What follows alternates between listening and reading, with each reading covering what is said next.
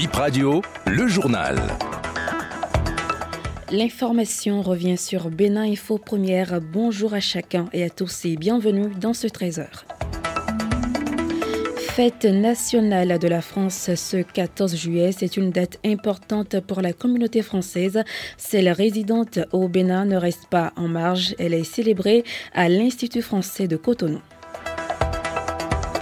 À l'issue de la 45e Assemblée générale de la CAF qui s'est tenue hier en Côte d'Ivoire, le Bénin se retrouve dans le groupe C aux côtés du Nigeria et l'Afrique du Sud dans la course aux éliminatoires de la Coupe du Monde 2026.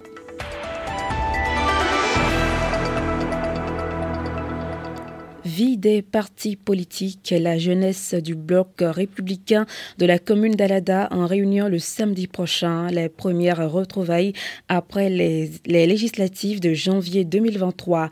Ils veulent insuffler une nouvelle dynamique à leur creuset. Les assises permettront d'aplanir les divergences au sein de la section. Rogatien Moussa, président du comité d'organisation de la rencontre.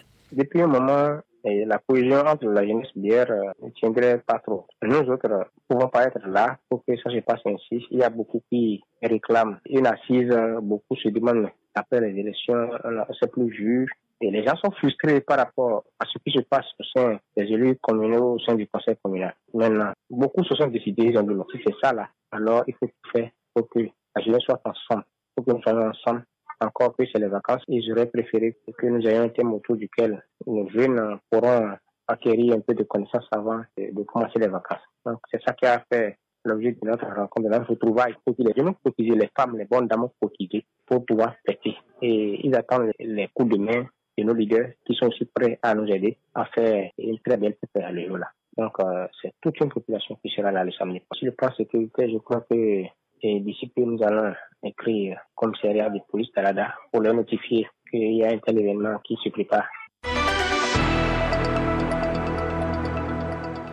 C'est le 14 juillet, une fête importante pour les Français. Chaque année, le défilé militaire se tient sur l'avenue des Champs-Élysées à Paris.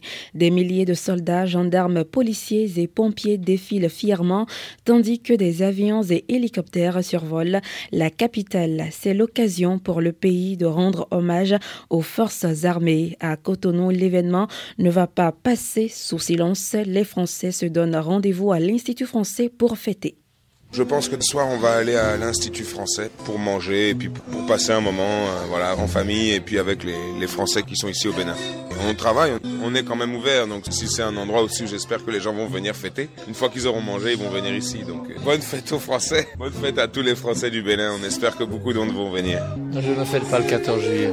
Je ne me sens pas du tout concerné par le 14 juillet, ça ne m'intéresse pas.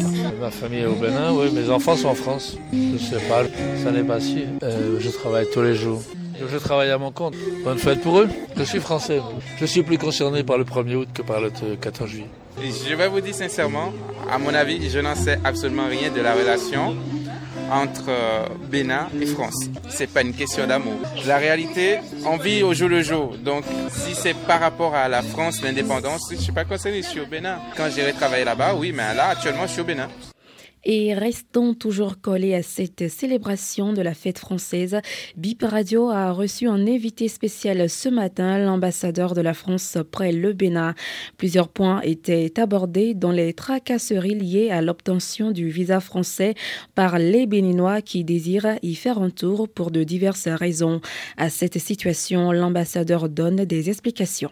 En 2022, le consulat a reçu près de 18 000 demandes de visa, 17 500. On a accordé à peu près 75% de ces visas. Donc il y a effectivement 25% de refus, tout simplement parce que les dossiers sont pas complets. Et puis on refuse aussi un certain nombre de visas à des jeunes étudiants qui veulent poursuivre leurs études en France, même si je vais y venir, on en donne beaucoup, parce que on ne souhaite pas que puissent euh, arriver en France des gens qui vont finalement y être malheureux parce qu'ils n'ont pas les ressources euh, pour vivre convenablement. En France, la vie est, chère, euh, les logements sont chers Et donc, il y a des gens qui demandent un visa et dont, manifestement, d'après les documents qu'ils nous fournissent, euh, n'auront pas les moyens de subvenir à leurs besoins. Et donc, euh, nous, on souhaite que les gens euh, qui viennent en France vivent dans des conditions satisfaisantes. Donc, il y a un certain nombre de demandes de visa qui sont refusées sur ce motif-là. Le troisième motif, c'est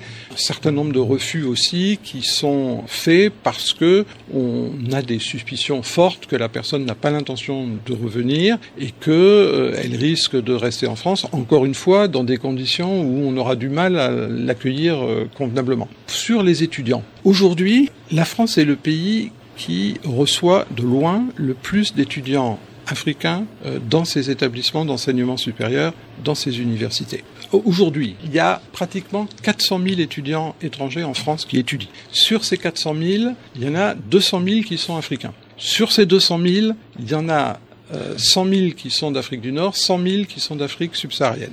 Et sur les 100 000 qui sont d'Afrique subsaharienne, il y a 5 000 béninois. Eurofest, le festival de la création sonore africaine, ouvre ses portes ce vendredi. Les manifestations durent trois jours, du 14 au 16 juillet 2023. Le festival va rassembler les passionnés du son sous toutes les formes, tels que les artistes, beatmakers, podcasters, journalistes radio et de simples amateurs du son. L'édition de cette année est ouverte au grand public.